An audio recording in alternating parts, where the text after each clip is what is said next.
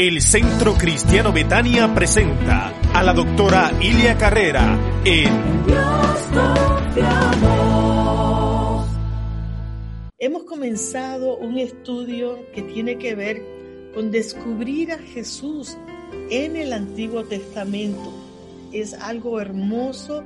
El nombre de Jesús de Nazaret, por así decirlo, no aparece en el Antiguo Testamento, pero nosotros vemos las señales, vemos pasajes donde uno dice, están hablando del Señor, están hablando del Mesías, están hablando para nosotros los cristianos de Jesús de Nazaret. Hay personas que dicen que la Biblia habla en códigos, que la Biblia tiene códigos secretos. Y yo me acuerdo hace muchos años atrás haber comprado un libro que se llamaba El Código Secreto de la Biblia, buscando encontrar algo que, que uno quizás no ha estudiado. Yo era, tenía, quizás estaba en la universidad, pero no existe tal cosa como el código secreto de la Biblia. Porque Dios no tiene secretos para ti ni para mí. Nosotros podemos ver a través de la Biblia que Dios quiere hablarle al ser humano, a ti, a mí. Dios quiere revelarse a nosotros de una forma especial. El Espíritu Santo quiere hablarte, quiere hablarme. Él no quiere decir, te lo voy a poner en jeroglíficos para que no lo entiendas. Quizás lo hizo así Jesús con los fariseos porque los fariseos eran personas religiosas que estaban tratando de destruir el ministerio que Cristo vino a hacer. Y les hablaba por parábolas, pero a los discípulos le decía el significado. Entonces todo en la Biblia apunta a mensajes. En, el día de ayer yo comencé con, con lo que era eh, esto acerca del descubrir a Jesús en el Antiguo Testamento y comencé con el tema de las vestimentas del sacerdote, del sumo sacerdote, pero comencé hablando del ministerio de Aarón. Hoy quiero hablarles acerca de descubrir a Jesús en el Antiguo Testamento, pero con la, la revelación que tú y yo somos reyes y sacerdotes. Dentro de todo esto de lo que el Espíritu Santo habla en el Antiguo Testamento, Dios hablando con Moisés y cómo llama y escoge a Aarón, nosotros vemos esa revelación.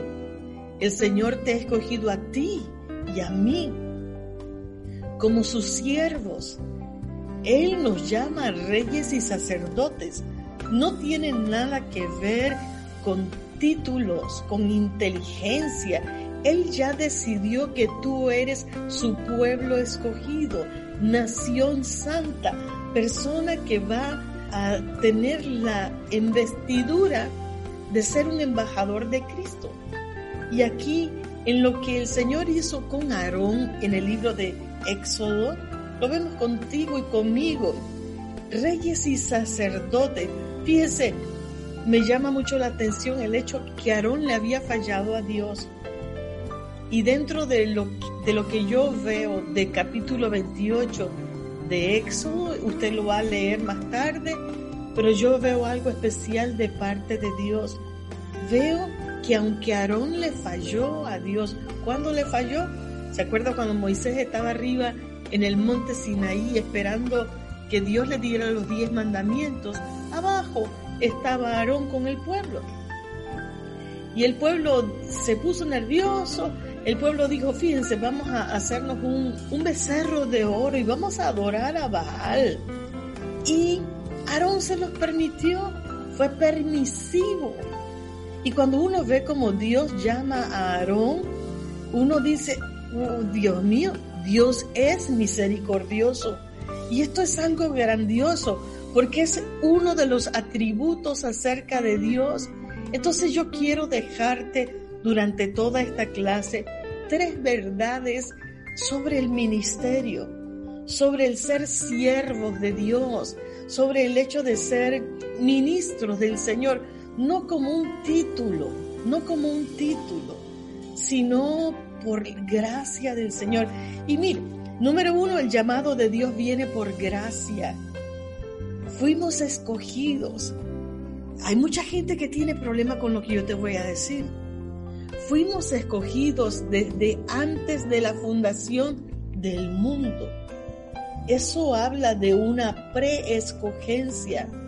Antes de que tú dijeras, Dios te había escogido. Ya tú estabas inscrito en el libro de la vida.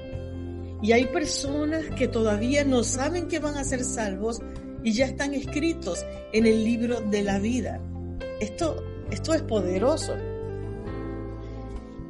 Así que una de las verdades es que el llamado de Dios viene por gracia. No viene porque algún ser humano nos llame. No viene porque alguien diga, tú vas a ser pastor. Viene de parte de Dios. El llamado viene por gracia. No viene por los tantos títulos. A mí una de las cosas que me gusta hacer es estudiar. Cuando entré al Instituto Bíblico estaba con el deseo de saber, de conocer. Me gradué con primer puesto de honor y no paré de estudiar. Estudié cuatro años de Instituto Bíblico, tres años en la cuadrangular, uno en, la, en las asambleas de Dios. Estudié después una facultad teológica pentecostal con las iglesias de Dios. Estudié maestrías, estudié doctorado en teología. Me nombraron reverenda, me nombraron apóstol. Y nada de eso es lo que me llamó Dios. Dios me llamó por gracia. Lo mismo que te ha escogido a ti por gracia del Espíritu Santo de Dios. ¿Cuánto pueden darle un aplauso al Señor? Es decir, gracias Señor, porque igualmente me ha tocado predicar en lugares donde la gente no ha tenido estudios. Y me ha tocado ver personas llamadas por Dios porque es por gracia para que nadie se enaltezca y diga yo sé más que otros, es por gracia. Ahí Aarón estaba viendo que lo escogieron por gracia, escogieron a Aarón. Entonces diga conmigo, es por gracia. Número dos, otra verdad acerca del ministerio, acerca de nuestras vidas, es que todos nosotros necesitamos a Cristo Jesús. Cristo Jesús es nuestro intercesor. El libro de Hebreos dice que Él intercede ante el Padre Celestial. Está sentado a la mano derecha, al lado del Padre, intercediendo por ti y por mí. Qué tremendo, qué hermoso tener una persona que está intercediendo por ti. Anoche el Señor me puso a soñar con unas personas que están en Venezuela. Y yo me puse a orar por esta persona. Y qué hermoso que Dios ha puesto a Jesucristo a orar por nosotros, a interceder por el Padre, con el Padre por ti, Rosa, Ariadna, Eric, Corina, Vicente, todos ustedes que están allí conectados, Sadi, intercediendo por ti y por mí. Jesús, ese es un regalo que nadie puede pagar, ni todo el dinero del mundo puede pagar que alguien esté orando por ti, ni que Jesucristo, el gran Rey de Reyes, esté intercediendo por ti y por mí. Y lo tercero, una de las terceras verdades del ministerio, del ser embajadores de Cristo, es que servimos a Dios. Pero tenemos la responsabilidad, y lo vamos a ver ahora en la vestimenta del sumo sacerdote, tenemos la responsabilidad de servir a otros. ¿Quién es el mayor, amados? El mayor es aquel que sirve a otras personas. Cristo mismo nos dejó el ejemplo. Él no vino a ser servido. No vino para que eh, usted dijera, háganme la venia. Él vino para servir a otras personas. Y ese es el ejemplo más grande que tú y yo podemos imitar. Dios eh, jamás nos pide algo que nosotros no podamos hacer. La característica de un buen siervo de Dios es ser humilde, es la humildad. En estos días recordaba que en mis primeros años de pastorado, me acuerdo que yo, me, perdón, a Costa Rica, había un famoso predicador, me reservo el nombre, y todo el mundo quería saludar a esa persona. Pero cuando él terminó de predicar en ese eh, gran estadio, los pastores estábamos en la parte de abajo del estadio, en la grama, y todo el mundo corrió para ver si podía ir a saludar a este gran pastor. ¿Sabe lo que hicieron? Se lo llevaron corriendo. Los guardaespaldas que tenía decían, no pueden saludarlo, no se pueden acercar. Jesucristo no era así. Entonces esas son conductas que, que están mal aprendidas. Porque Jesucristo vino a dar un ejemplo de humildad. Puso sus, sus sumos sacerdotes, pero él, el gran sumo sacerdote, manifestó humildad. Así que nunca lo olvides. Y yo estoy viendo ahora en lo que nosotros vamos a ver también de, de todo lo que el Señor pidió allá en el Antiguo Testamento referente al tabernáculo, la construcción del tabernáculo, a la construcción, o debo decir a la confección de las vestiduras del sumo sacerdote, lo pidió no en Egipto, lo pidió en medio del desierto. Los desiertos, eh, no, hay, no hay nada en el desierto. Quizás en Egipto uno hubiera podido decir, bueno, pueden ir a la tienda del egipcio y comprar telas, buscar diferentes cosas.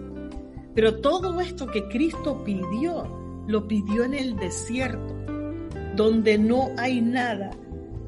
Y esto es interesante, porque el hecho que estuviera en un desierto no significa que Cristo o que Dios es injusto. Como la, la historia de, de Elías y la viuda de Sarepta. Voy a abrir un paréntesis. Dios mandó al profeta Elías. Cuando Elías anuncia la sequía, más o menos 110 kilómetros lejos de donde estaba Elías. Y lo mandó a Sidón, justamente a la tierra de, la reina Jezabel, a la tierra del papá de, de Jezabel, a una viuda, y preparó a la viuda y uno diría que lo hubiera mandado donde había una mujer rica que pudiera sostener al profeta. Pero ¿a dónde mandó Dios a Elías?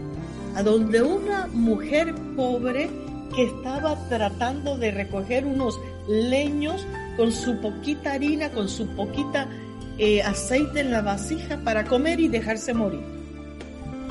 ¿Qué significa? ¿Es Dios injusto? ¿Cómo pide en momentos de dificultad o necesidad que el ser humano aporte o que el ser humano dé ciertas cosas? Porque Él sabe que su poder de provisión y de milagros va más allá que un desierto o que una sequía. Él puede hacer lo que sea en medio del desierto, Él puede hacer lo que sea en medio de la sequía en medio del COVID, Dios puede bendecir. Dios puede hacer cosas tremendas aún en medio de todo lo que estamos atravesando. Esto tan solo es un ejemplo. En medio del desierto, Dios vino al pueblo y por medio de Moisés dijo, traigan oro, consigan lino fino, traigan esto y traigan lo otro. Uno hubiera dicho, Señor, solidarízate. ¿Cómo vas a pedir esas cosas en medio del desierto? Pero Dios sabe que cuando Él te pide es porque Él te puede dar. Él es tu proveedor. Él es tu Señor aún en medio de la dificultad. Y a su nombre. Gloria. Dios es tremendo. Yo, yo veo esto y mientras estoy leyendo la Biblia, me lo disfruto porque Él no te pide en medio de, de tu sobreabundancia. Él te pide y quiere probar tu corazón en medio de la dificultad. Y encima de eso hay otros pasajes que no lo voy a leer, pero encima de eso le dice a Moisés, cuando iban a, a construir el tabernáculo, no quiero a nadie obligado, no quiero a nadie obligado, quiero solo a los voluntarios de corazón. Amén. Solo a los voluntarios de corazón. Dios se da el lujo. Cuando alguien me pregunta a mí, oye, pastora, ¿y todavía tenemos que diezmar? Yo le digo, no, no diezmes. ¿Por qué? Porque Dios no necesita ser tu socio.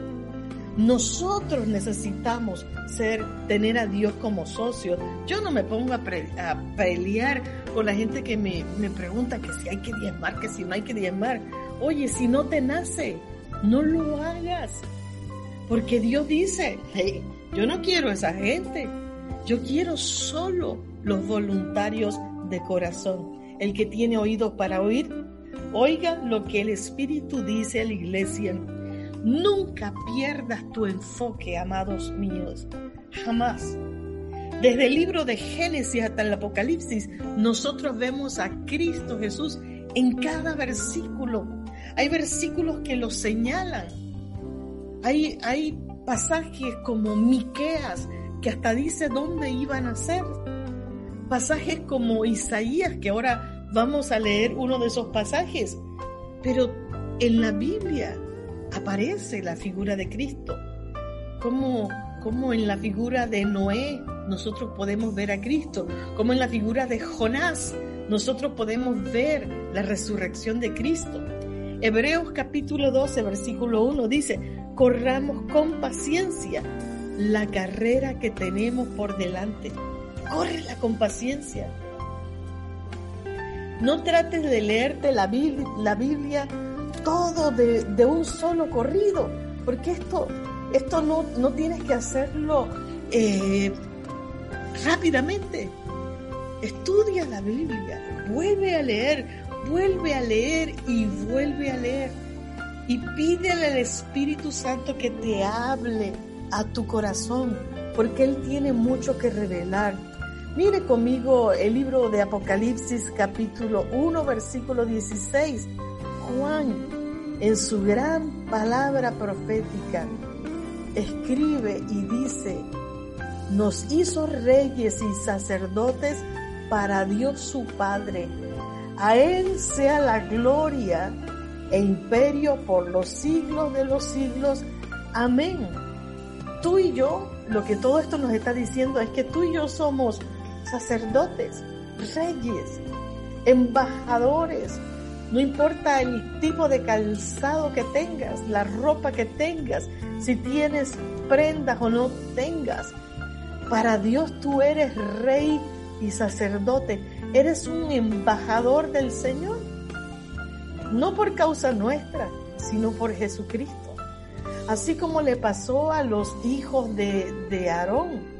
Los hijos de Aarón fueron escogidos también como sacerdotes.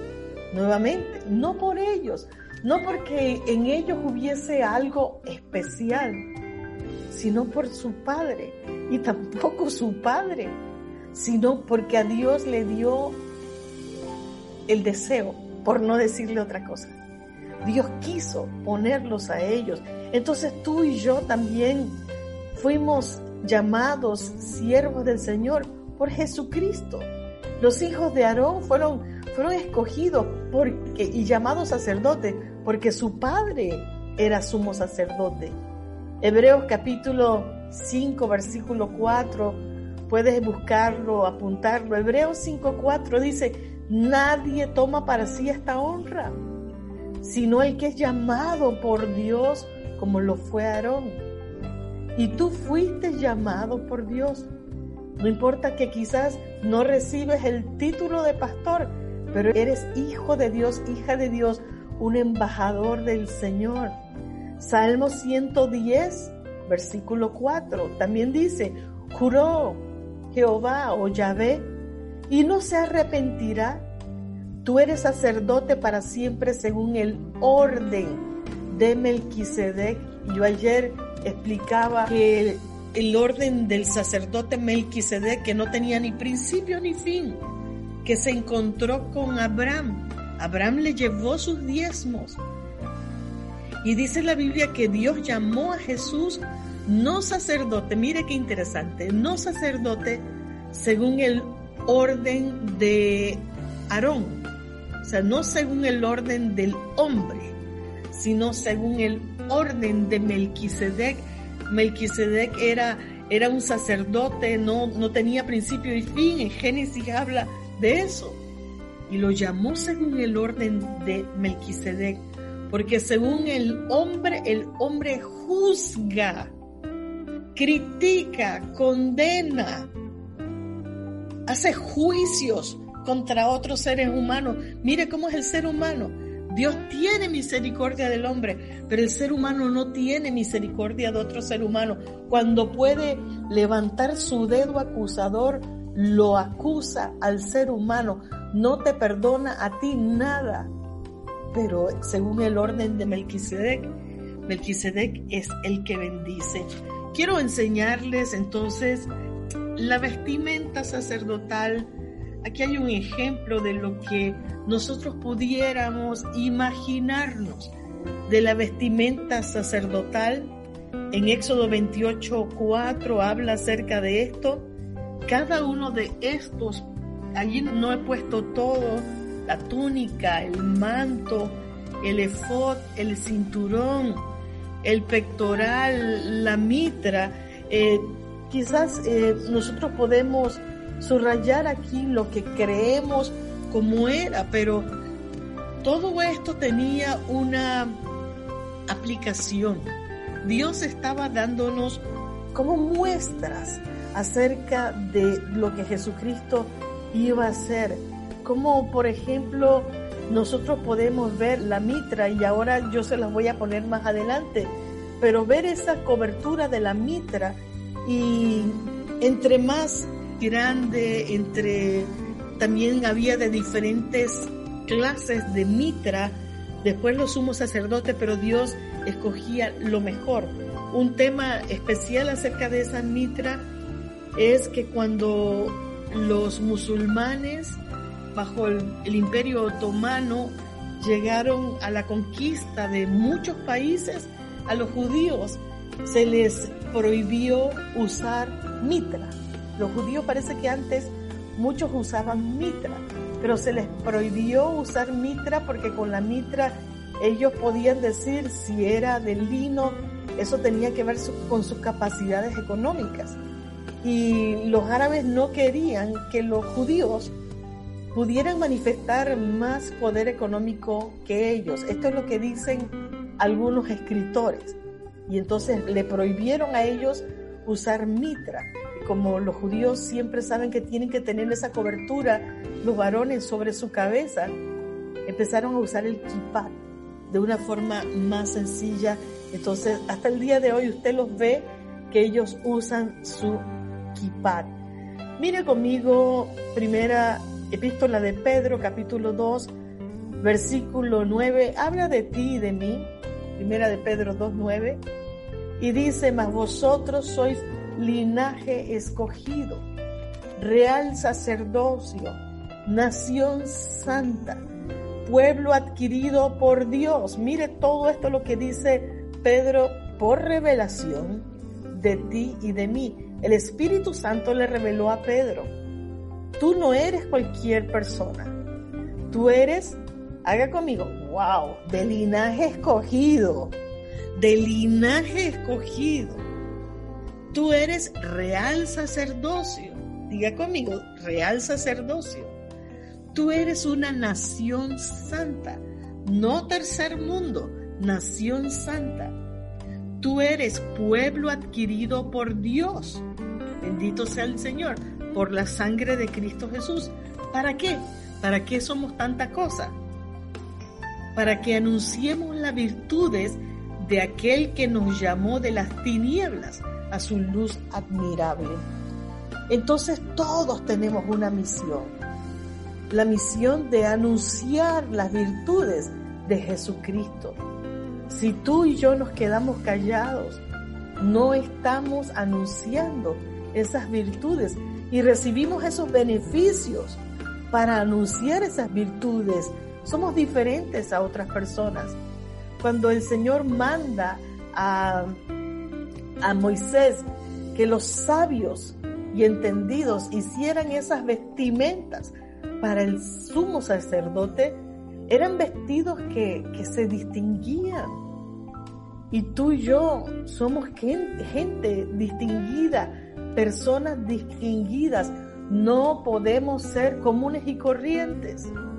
Interesante porque la humanidad siempre quiere ser común y corriente, como la mayoría. Pero lo que pasa es que no todas las personas han conocido al Señor, como cuando Israel tenía una, una monarquía, no como todo el mundo, sino que tenía una teocracia donde Dios era el rey. Ellos no querían eso. Ellos querían ser como las naciones paganas, como el rey de eh, Amalek. Ellos querían ser como los sidonios. Ellos querían ser como los filisteos. Y no con Dios como quizás la juventud. A mí me pasó igual cuando yo era jovencita. Yo quería ser como las demás personas, participar en, las cosas que las demás personas hacían. Pero mi madre y mi padre me dijeron, no, usted no puede mezclarse, usted es diferente, usted no puede andar en esos bailes, en esas discotecas. Y yo le digo una cosa, bendito sea el Señor ¿Por qué? ¿Qué hubiera pasado si me hubiera gustado el mundo? Quizás yo no estaría aquí hoy. Pero mis padres dijeron, no, tú no eres como ellos. Dios tiene algo para ti y, y el que tiene oído para oír, igualmente así son tus hijos. Son linaje escogido. Ellos son de Dios. Y tú necesitas hablarle a ellos de Dios. Te digo algo, en el tiempo de Abraham, de Isaac, de Jacob, no existía el, ministerio sacerdotal, existía el ministerio paternal. Los padres eran los ministros del Señor, papá y mamá. Después, cuando fallaron, Dios se buscó a, sumos sacerdotes para que pudieran hablarle al pueblo pero yo quiero exaltar a Dios y glorificar a Dios porque sigue la figura de papá y mamá que deben ejercer un sacerdocio paternal sobre sus hijos. No como el sacerdocio de Elí. ¿Te acuerdas para el tiempo de Samuel? El sacerdocio de Elí era que, que era descendiente de los levitas, descendiente de Aarón, ¿Y qué pasó con Elí? Elí veía que sus hijos pecaban y no se los impedía. Elí veía cómo sus hijos robaban y, y no se los impedían. Ese es el sacerdocio según la línea de Elí. ¿Y Dios qué hizo? Dios se buscó un Samuel para que enseñara y viviera ungido todos los días de su vida. Entonces, eso te lo dejo a ti, amados en el corazón. Entonces nosotros somos ese pueblo santo para Dios, ministros. Hay funciones del sacerdocio. Número uno, adorar a Dios. Pero adorar a Dios es una función importante para ti y para mí. Adorar al Señor con todo nuestro corazón. A Haydn, un gran músico, un día estaba en una reunión con amigos y estaban hablando de lo más reconfortante. Y un amigo dijo, lo más reconfortante para mí es tomar un vaso, una copa de champaña y disfrutar la copa de champaña con mis amigos. Otro dijo, lo más reconfortante para mí es pasar el tiempo con mi familia. Y este gran compositor de música clásica que era cristiano dijo, lo más reconfortante para mí es pasar tiempo en oración con Dios y adorar al Señor con todo mi corazón. Entonces, ¿es lo más reconfortante Dios para ti? ¿Es lo más importante en tu vida adorar al Señor? Debe ser. Y si no lo es, busca que Dios sea lo más especial para tu vida. Otra función del sacerdote es servir a Dios con todas nuestras fuerzas. poner a Dios en primer lugar. Y eso no solamente toca al sacerdote por nombre, sino a ti y a mí, como seres humanos que debemos honrar a Dios con todas nuestras fuerzas. Decirle, Señor, mi misión nunca termina. ¿Qué más puedo hacer yo por ti? ¿Qué más puedo hacer? En esto, iglesia, jamás hay jubilación. Jamás, jamás. Nos jubilaremos cuando nos vayamos para el cielo. Allí nos vamos a jubilar. Mientras tanto, debemos seguir adorando a Dios con toda la fuerza de nuestro corazón. Tercero, servir a los seres humanos. Una de las razones por las cuales ahora vamos a ver que tenía el sumo sacerdote piedras aquí en sus hombros era que hablaba acerca del servicio, no solamente a Dios, sino a los seres humanos. Y servir a los seres humanos no es fácil, porque muchas veces el ser humano no te da las gracias, pero ¿qué importa? Porque nosotros no servimos para que alguien nos dé las gracias, servimos porque somos instrumentos de Dios. Amén. ¿Cuánto dicen? Amén. Y guiar a las personas a conocer del Señor. Eh, hay, hay algo especial en, y quiero que veamos, voy, voy a, saltarme algo de las cosas que tenía aquí, pero quiero que veamos algunas de las piezas del vestido nuevamente eh, del sumo sacerdote. Por ejemplo, la túnica habla de cobertura, la cobertura de Dios. Nosotros tenemos a Dios como nuestra, como nuestra cobertura. Nunca te olvides de eso. Y ahí en la, en la mitra tenía algo escrito aquí que dice santidad a Dios. Nunca te olvides de mantenerte puro y santo para Dios. Él es nuestro Señor.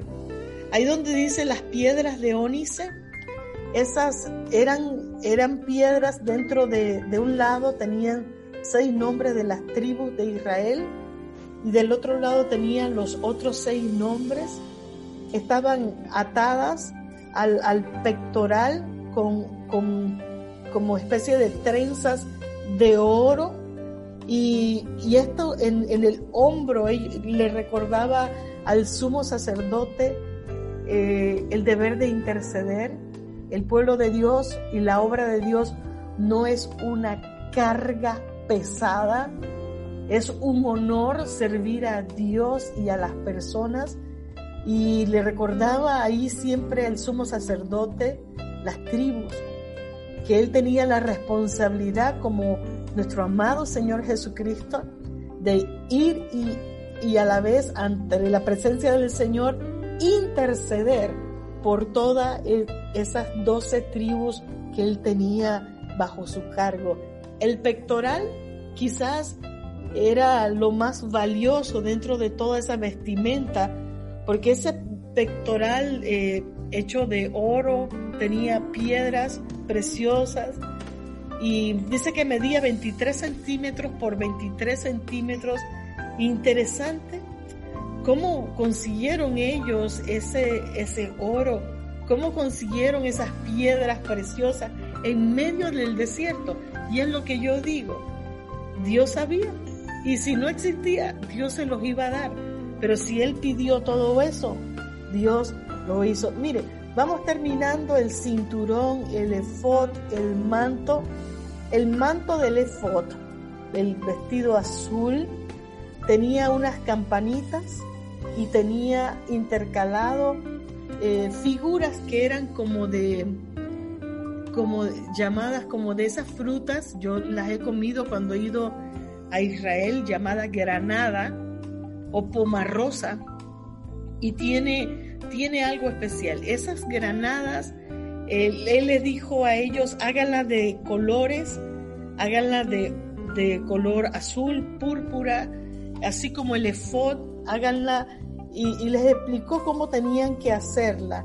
Estas granadas eh, tenían semillas y los, los judíos dicen que al tener muchas semillas, estas granadas, al tener semillas y morir la granada, eh, la pomarrosa, brotaba en, la tierra mucha, mucha semilla.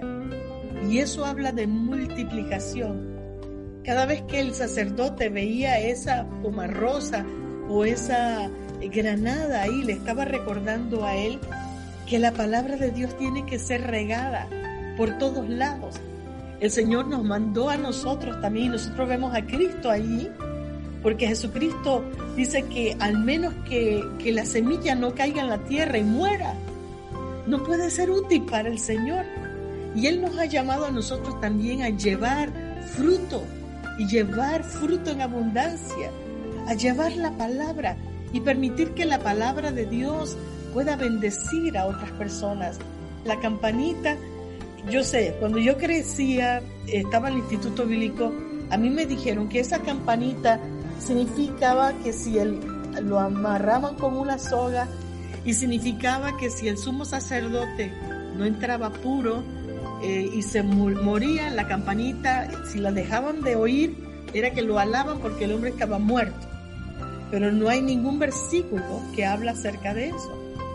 Entonces, otra interpretación es que la campanita era para que cuando las personas estaban detrás del velo, eh, en, el, en, el, tabernáculo lo vamos a ver, estaba diciendo, aquí estoy yo, tilín, tilín, tilín, tilín, ministrando ante Dios. Y habla de que cuando nosotros vayamos a hablar de Dios, no lo hagamos calladamente, escondidamente, teniendo vergüenza del Señor, sino que podamos anunciar libremente, como decía el apóstol Pablo, ¿verdad? Ya en el libro de Romanos capítulo 1, porque no me avergüenzo del Evangelio, porque es poder de Dios. Esa parte también que habla que ese vestido era de lino fino y de lino torcido. Amados, el lino es una planta que tenía que la gente que arar, tenían que las personas que sembrar el lino, eh, después que cosechar el lino, tenían después que separar el lino de lo que no sirve, tenían que golpear el lino para tratar de trabajar con él con filos, hilos. El lino tenía torcido y el lino eh, como obra primorosa tenía que pasar todo un proceso. Y pregúntense, ¿dónde en el desierto iban a encontrar estos linos? Pero si el Señor dijo, van a hacerme esta obra, es porque el Señor se encarga de la provisión. Tú y yo somos como ese lino torcido que pasaremos quizás esa, ese proceso que el Señor está haciendo con nosotros, trabajando. Tú quizás estás, o yo, como el lino torcido. Yo te invito a que tú ahora al terminar esta prédica, tú puedas ir al YouTube, busca el proceso del lino, cómo se trabaja el lino.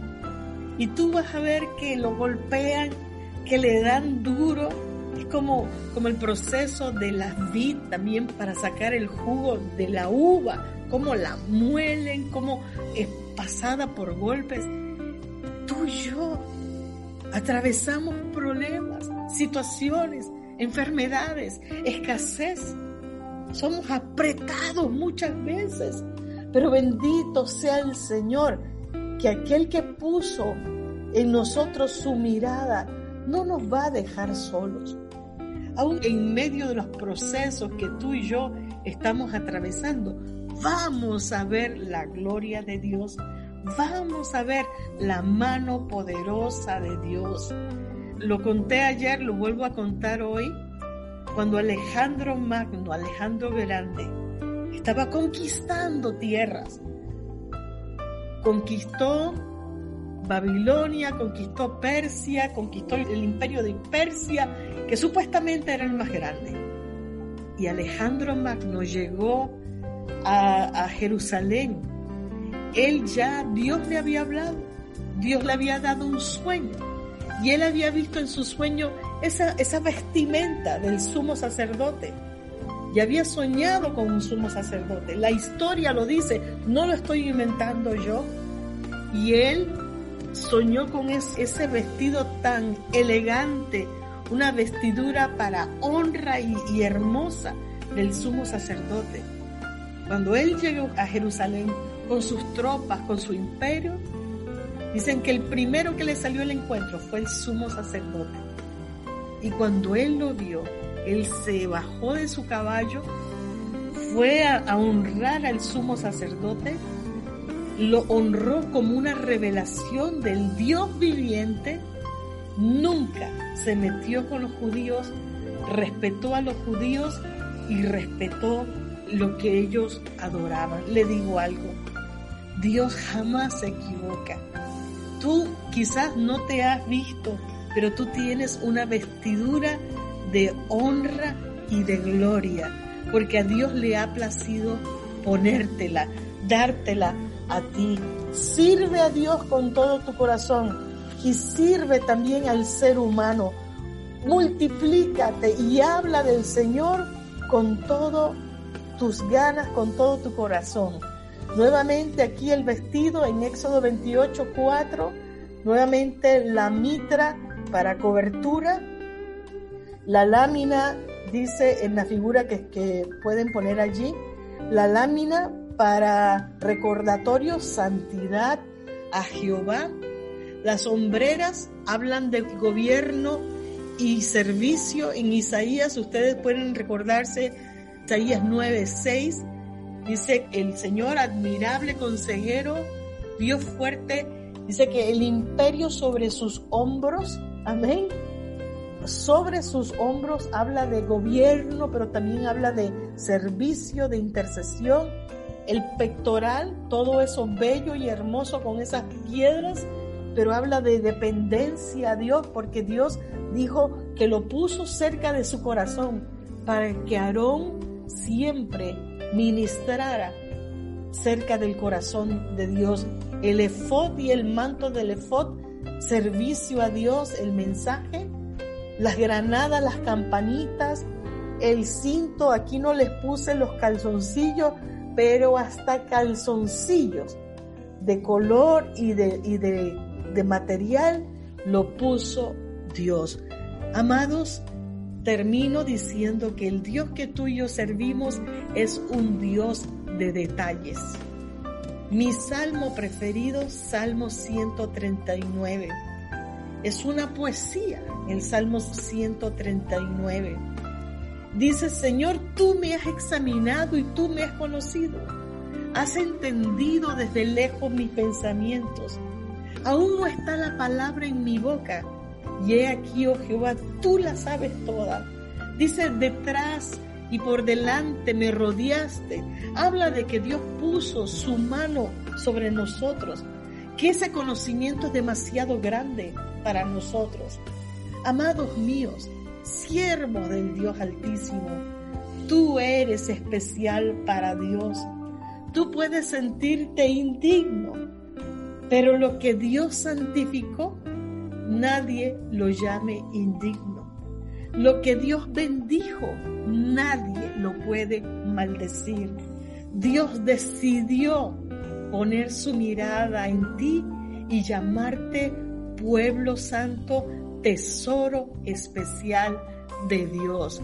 Quiero que cierres tus ojos conmigo mientras la música suena, pero quiero que te sientas bendecido. Cierra tus ojos conmigo. Tú eres pueblo de Dios. Tú eres su nación santa. Tú eres el especial tesoro de Dios. Tú eres un embajador de Dios. Dios te tiene a ti como el pectoral allí eh, que estaba en, en esa vestimenta de, de Aarón y de los sumos sacerdotes. Tú eres como ese pectoral, tu vida, joya preciosa y pegado al corazón de Dios. Tú eres muy amada, muy amado. No importa lo que, que otras personas digan de ti. No importa si tu propia familia o tus seres queridos no te valoran y te menosprecian. Para Dios, tú eres especial. Quiero que sientas esa mano de Dios sobre tu cabeza. Di Señor, tócame. Siente esa mano del Padre Celestial sobre tu cabeza, poniéndola allí y diciéndote, yo te consagro, yo te consagro, yo te santifico, yo te honro, porque eres mi hija, mi hijo. En el nombre de Cristo Jesús, Dios te trajo en este tiempo para que tú puedas anunciar las obras de aquel que te sacó de las tinieblas a la luz. Y así como pidió para su pueblo provisión de joyas, de lino, de diferentes cosas, quizás te está pidiendo a ti algo en medio de este desierto, algo en medio de este COVID, pero tú puedes estar seguro que cuando Dios pide, no es para quitar, sino es para dar más. No cualquiera tiene la dicha de dar, solo los voluntarios de corazón. Siéntete honrado, honrada. Quizás Dios te pedirá que de alguna forma ministres, a lo mejor a niños, a jóvenes, a tu propia familia, algún desconocido, que te conviertas en un intercesor, en una columna financiera. Yo no sé qué Dios te llama, pero siéntete honrado, porque vestiduras de honra te ha puesto el Señor. Dile gracias, Señor. Hace años yo descubrí que cuando yo me ocupo por los asuntos de Dios, Dios se ocupa de los míos. Así que pon a Dios en el primer lugar y dile, sí Señor, gracias, gracias. Fluye Espíritu Santo, fluye Espíritu Santo. Toca a aquel que necesita sanidad, aquel que quizás está atravesando el COVID ahora. En el nombre de Cristo Jesús, eso pasará y será para ti como un leve resfriado. En el nombre de Cristo Jesús, hablo sanidad divina para ti. Llama las cosas que no son como si fueran y declara sanidad conmigo, declara sanidad, poder de Dios sobre tu vida. En el nombre de Cristo Jesús, no importa cuál sea tu enfermedad, esa enfermedad, no voy a decir tu enfermedad, esa enfermedad, dile fuera de mi cuerpo. Hablo la rigura de vida para mí, hablo fuerzas sobrenaturales Fíjate que, somos muchas personas ahora mismo, miles de personas orando por la radio, por la televisión, en vivo, aquí, en YouTube, en Zoom, en Instagram, en Facebook. Crea conmigo, crea. Dile esa enfermedad, quítate de aquí y échate en el mar. Sécase toda enfermedad. Ahora hablo, recibe sanidad Habla con esa boca de profeta que Dios te ha dado. Dile fuera de mi cuerpo, fuera de la vida de mis padres, de mi familia. Hablo sanidad, fortaleza, milagros. Gracias Señor. Por las llagas de Cristo somos curados. Hablo también a, tu, a tus finanzas. Sé que hay muchas personas sin trabajo. Sé que muchas personas sin, sin dinero. A otros sí tendrán pero créeme, créeme, aún en el desierto, aún en medio de la escasez, a Dios no le falta nada. Así que tú eres hijo del Dios suplidor, Jehová Jireh. Y diga conmigo, no me hará falta nada, porque Dios va a aderezar mesa para mí, aún en presencia de mis angustiadores, como dijo el rey David. Jehová es mi pastor, nada me va a faltar. Dígale gracias Señor, voy a vivir creyéndolo y dando declaración de fe. En el nombre de Cristo Jesús, Gracias Señor. Nada nos hará falta porque tú eres nuestro Dios suplidor. Gracias Padre. Bendice a tu pueblo. Trae respuesta para todas sus necesidades. Tú sabes lo que necesitan. Aquellos, siento que hay alguna persona pasando un problema legal en este momento, un problema legal, porque aún con el COVID ese problema ha seguido. Pero en el nombre de Cristo Jesús yo quiero decirte, Jehová, el Señor es tu defensor. Dios peleará por ti tus batallas. Jesús es tu abogado. Ese caso está ganado. Decláralo conmigo. Caso resuelto. Caso ganado a mi favor en el nombre de Cristo Jesús. No sé quién eres, pero créalo, decláralo, recíbelo en el nombre de Cristo Jesús. Yo creo contigo y yo declaro ese milagro a favor tuyo ahora. Dios toma control del fiscal, Dios toma control de todo y Dios te defenderá. En el nombre de Cristo Jesús, puedes decirle gracias, Señor. Dile gracias, gracias, gracias. Señor, y gracias por poner tus ángeles a favor de tu pueblo, el ministerio de ángeles a favor tuyo, el ministerio del Espíritu Santo contigo. Esfuérzate y sé muy valiente. Gracias Señor, gracias Padre, gracias Señor. Suple todo lo que haga falta. Paga Señor milagrosamente nuestras deudas. Fuera de ti a nadie tenemos.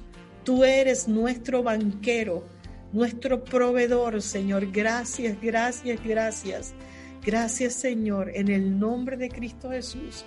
Bendice el matrimonio, bendice la familia, bendice a tu pueblo, bendícele, Señor, en el nombre de Jesucristo de Nazaret. Y todo el pueblo del Señor dice, amén, amén. El Centro Cristiano Betania presentó en Dios confiamos.